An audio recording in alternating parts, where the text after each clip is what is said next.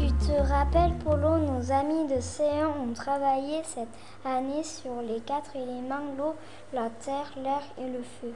Oui, Maëva, ça y est, j'ai fini de faire la décoration. Qu'est-ce que je dois faire maintenant? Maintenant, tu vas apprendre à fixer les baguettes sur ton cerf-volant. D'accord, on y va?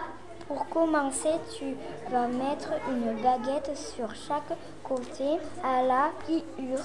Tu mets de la colle, puis tu appuies sur les baguettes.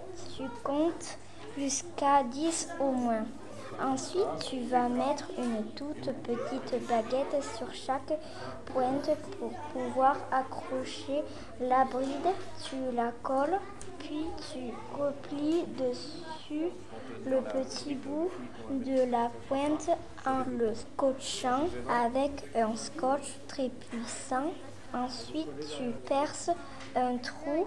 Attention de ne pas te blesser, sois prudent. Eh bien, ils ont fait du travail. On a fini maintenant Mais non, Polo, il te reste à monter la bride et la queue qui vont aider ton cerf-volant à voler.